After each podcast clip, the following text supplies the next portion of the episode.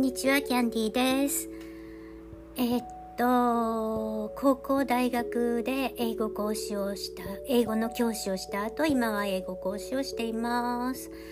で、このポッドキャストでは、YouTube で配信しているのは結構、なんていうのかな、こう、かっこつけてっていうか、かっこつけまでは全然してないんですけれども、まあ、保護者が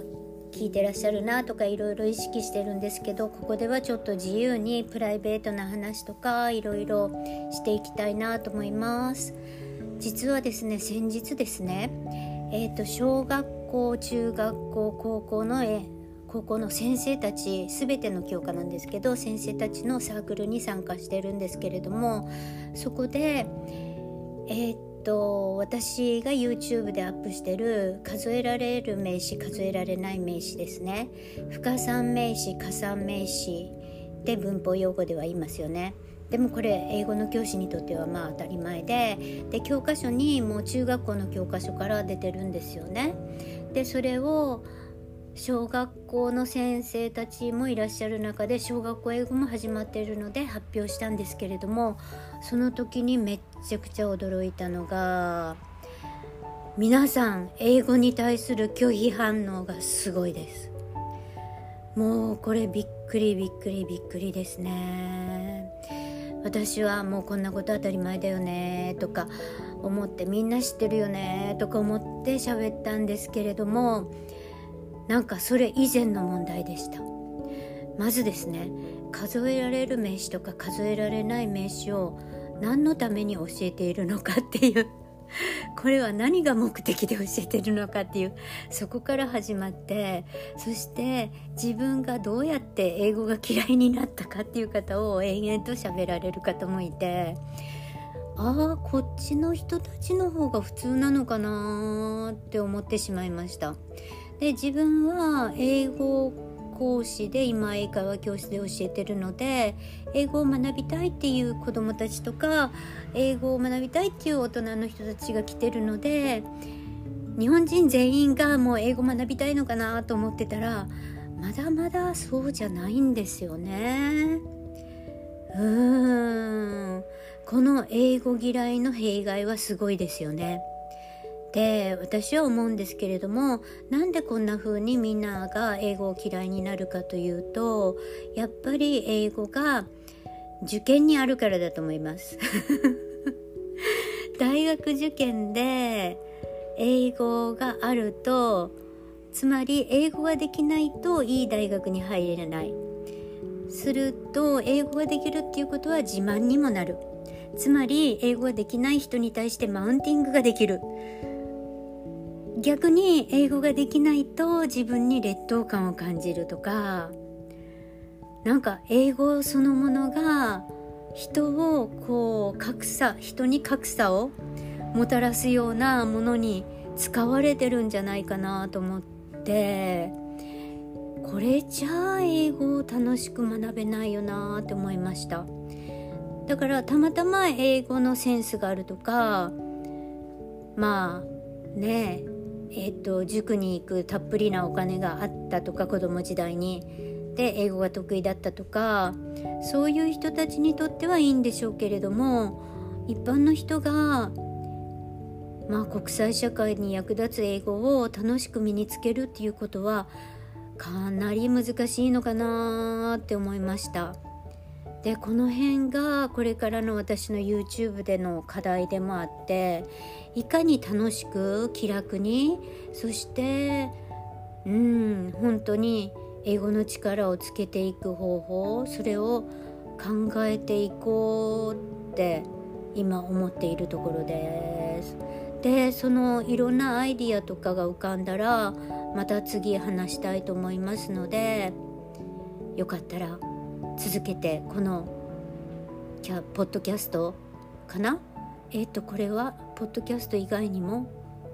アップできるのかな？えっ、と聞いている方続けて聞いてくださってあとですねコメントとかいただければ嬉しいです。では今日はここまでですね。See you. Have a wonderful day. Bye bye.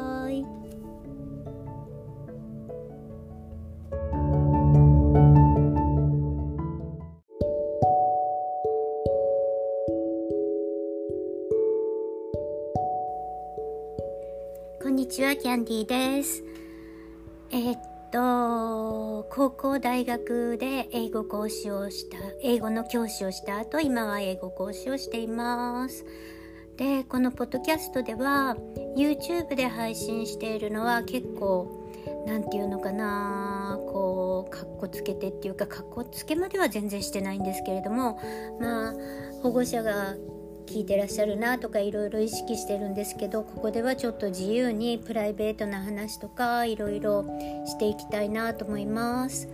実はですね先日ですねえっ、ー、と小学校中学校高校の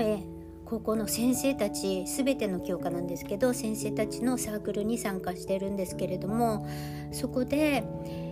えー、と私が YouTube でアップしてる数えられる名詞数えられない名詞ですね。不可算名詞加算名詞で文法用語では言いますよね。でもこれ英語の教師にとってはまあ当たり前でで教科書にもう中学校の教科書から出てるんですよね。でそれを小学校の先生たちもいらっしゃる中で小学校英語も始まっているので発表したんですけれどもその時にめっちゃくちゃ驚いたのが皆さん英語に対する拒否反応がすごいです。もうこれびっくりびっくりびっくりですね。私はもうこんなこと当たり前だよねとか思ってみんな知ってるよねとか思って喋ったんですけれどもなんかそれ以前の問題でした。まずですね数えられる名詞とか数えられない名詞を何のために教えているのかっていうこれは何が目的で教えてるのかっていうそこから始まってそして自分がどうやって英語が嫌いになったかっていう方を延々と喋られる方もいてああこっちの人たちの方が普通なのかなって思ってしまいました。で自分は英語講師で今英会話教室で教えてるので英語を学びたいっていう子どもたちとか英語を学びたいっていう大人の人たちが来てるので日本人全員がもう英語学びたいのかなと思ってたらまだまだそうじゃないんですよね。うーんこの英語嫌いの弊害はすごいですよね。で私は思うんですけれどもなんでこんな風にみんなが英語を嫌いになるかというとやっぱり英語が受験にあるからだと思います。大学受験で英語があるとつまり英語ができないといい大学に入れない。すると英語ができるっていうことは自慢にもなる。つまり英語ができない人に対してマウンティングができる。逆に英語ができないと自分に劣等感を感じるとかなんか英語そのものが人をこう格差人に格差をもたらすようなものに使われてるんじゃないかなと思ってこれじゃあ英語を楽しく学べないよなって思いました。だからたまたま英語のセンスがあるとかまあねええーと、塾に行くたっぷりなお金があったとか子供時代にで英語が得意だったとかそういう人たちにとってはいいんでしょうけれども一般の人がまあ国際社会に役立つ英語を楽しく身につけるっていうことはかなり難しいのかなって思いました。でこの辺がこれからの私の YouTube での課題でもあっていかに楽しく気楽にそしてうん本当に英語の力をつけていく方法それを考えていこうって今思っているところです。でそのいろんなアイディアとかが浮かんだらまた次話したいと思いますのでよかったら続けてこのキャポッドキャストかな？えっ、とこれはポッドキャスト以外にもアップできるのかな？えっ、と聞いている方続けて聞いてくださってあとですねコメントとかいただければ嬉しいです。では今日はここまでですね。See you. Have a wonderful day. Bye bye.